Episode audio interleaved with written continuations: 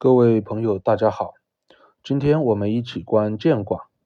剑卦观法和以前有一点小区别，因为这个“剑”字没法用几句话形容出来，所以我们先描述一下剑卦的整体象。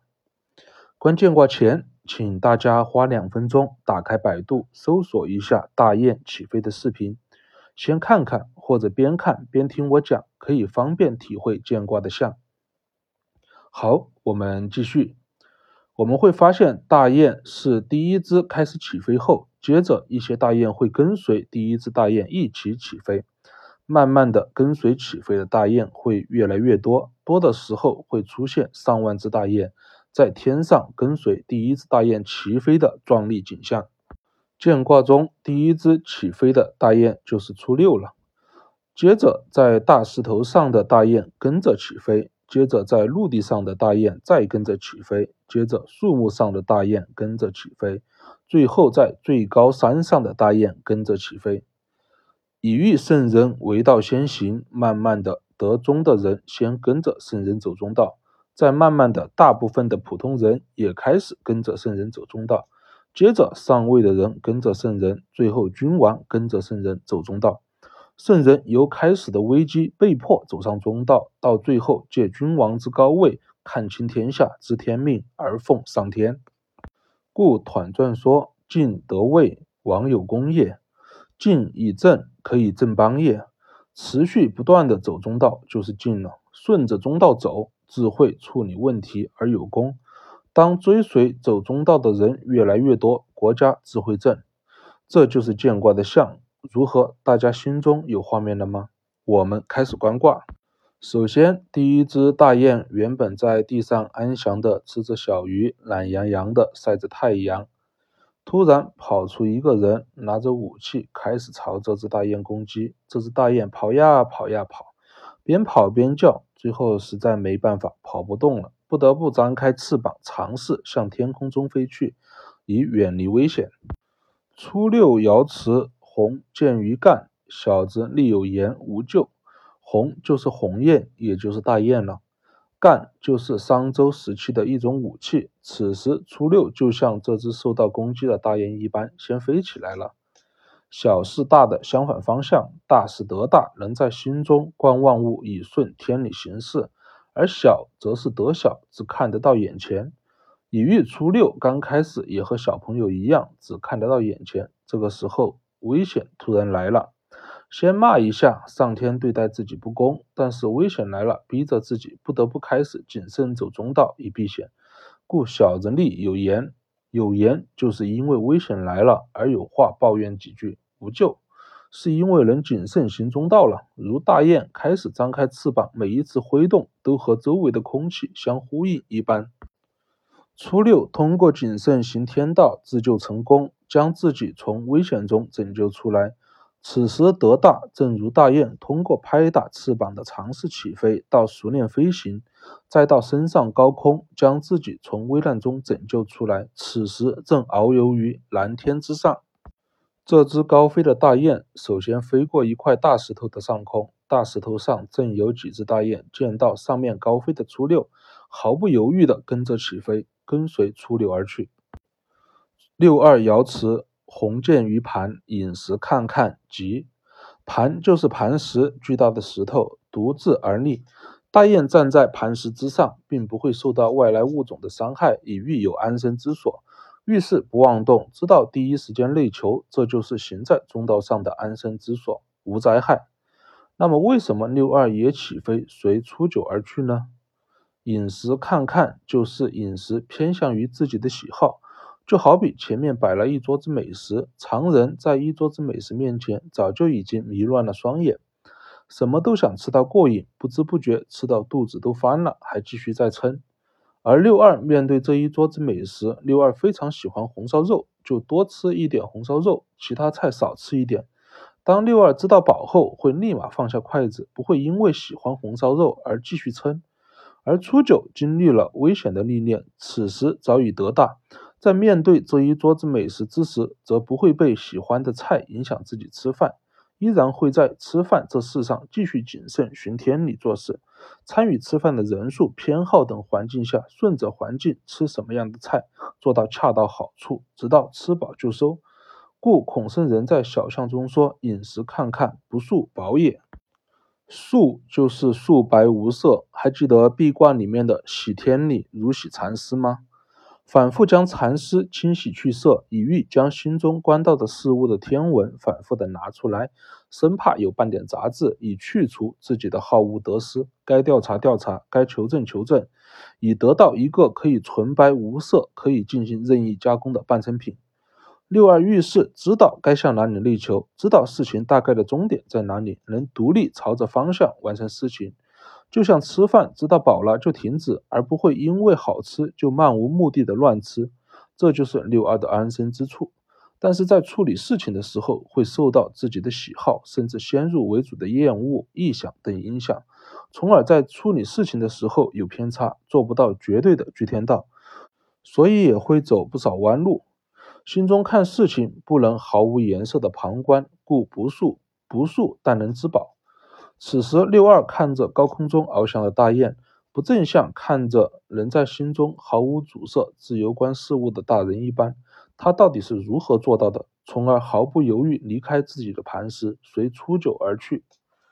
初九的大雁飞过了六二磐石上空，而且有了六二大雁的跟随，此时已经小有规模了。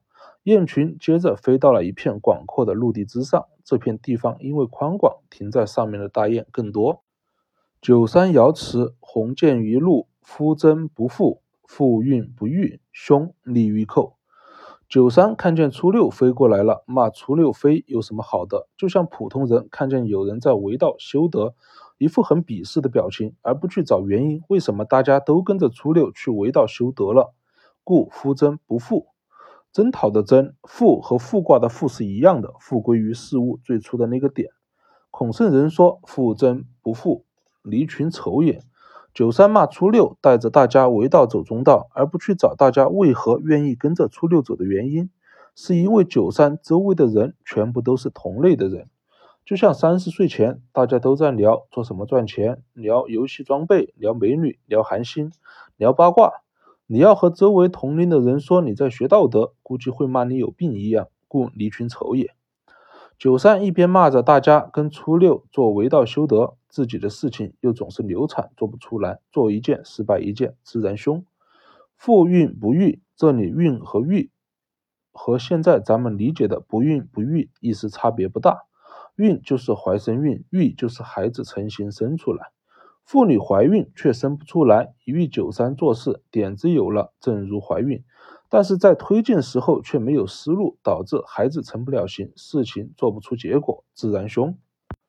若处于九三这个时位怎么办呢？当然是不全信初六，先和大家一样，先尝试跟着初六飞一段时间，随时抱着防备坏人的心理来防备初六，万一有一点问题，掉头跑就是了。大不了不跟了，故利于寇。飞过了磐石，飞过了陆地，初六循着天理，自然而然地开始向着高处飞去。首先是飞过了树木的上空，接着树木上的大雁也跟随出溜而飞。从六四开始，已经处于上位了。树木上的大雁已遇上位之人，这个时位有诸侯，有重臣。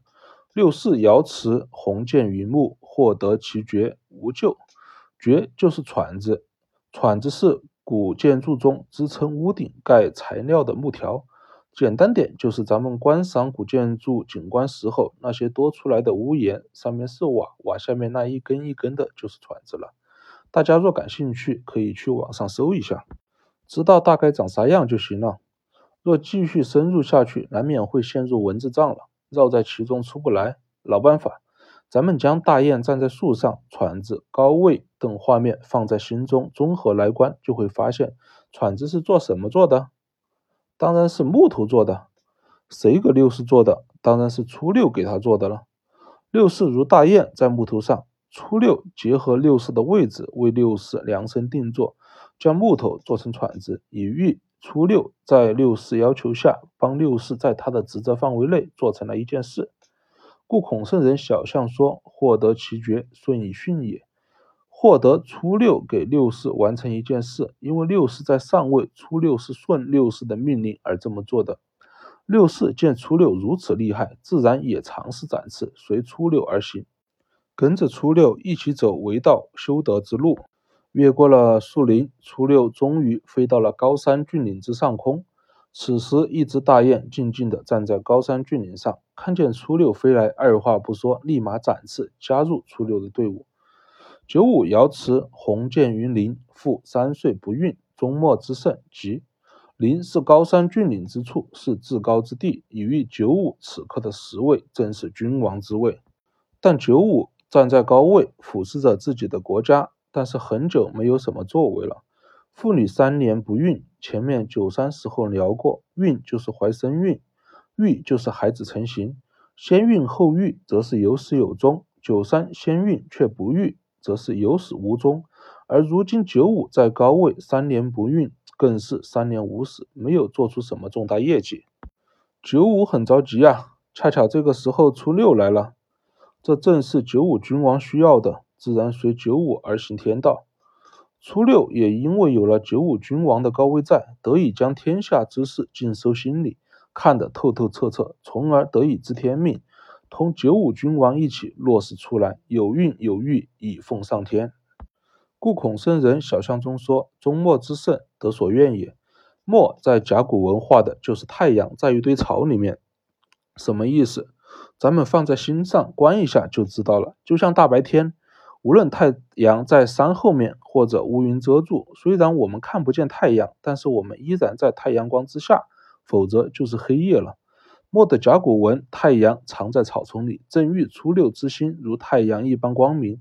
虽然别人看不到初六的心，但是初六早已借君王之位，将这个天下的事事物物、国民情况、邻国间关系等，如大白天一样，在心里观得清清楚楚。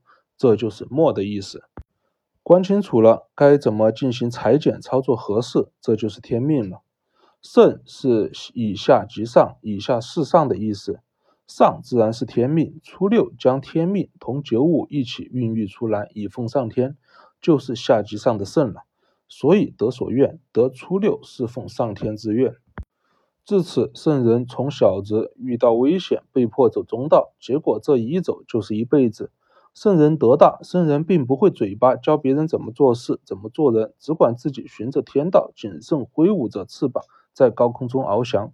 下面的人看见了，无论遇事能内求的，还是茫茫荡荡乱做事的，亦或者上位之人，甚至君王，皆会慢慢的、自发的向圣人靠拢，跟着圣人学习如何走中道。当天下之人皆能内求走中道，这势必是一个和谐的世界，自会少很多纷争。圣人教化天下，正是以此而来，不言而教。故孔圣人在象传中说：“君子以居贤德，善俗。”所以上九爻辞，鸿渐于陆，其羽可用为仪吉。相比于树木磐石，陆地是范围最大的，凡是水以上的皆是陆，所以陆上的大雁也是最多的。陆代表着百分之九十的没有悟道的普通人。羽是羽毛的羽，这里羽可不是羽毛，而是翅膀。仪是度量参照物，路上的大雁想要起飞，随初六而去。初六如何挥动翅膀的，就是大家的参照物。以喻咱们没有悟道的普通人，想要随圣人一起走中道，那么圣人如何在每一下挥舞翅膀这等小事中，都能顺天道而行，就是咱们要参照的。大雁在高空中顺应着天上周围的环境，每时每刻挥舞着翅膀，持续飞行。圣人在一言一行中如何谨慎内求走中道，如大雁挥舞翅膀一般，就是我们跟随圣人脚步参照的标准，而不是去学圣人已经做成的功绩。做成大道理来说，阳明先生的正良知、知行合一、孟子的极意、佛家的见性等，说的就是大雁的挥舞一下翅膀，圣人谨慎内求后的言行举止，连贯起来就是走中道了。故孔圣人小象中说：“其语可用为宜，即不可乱也。”好了，见卦观完了，咱们下一卦见。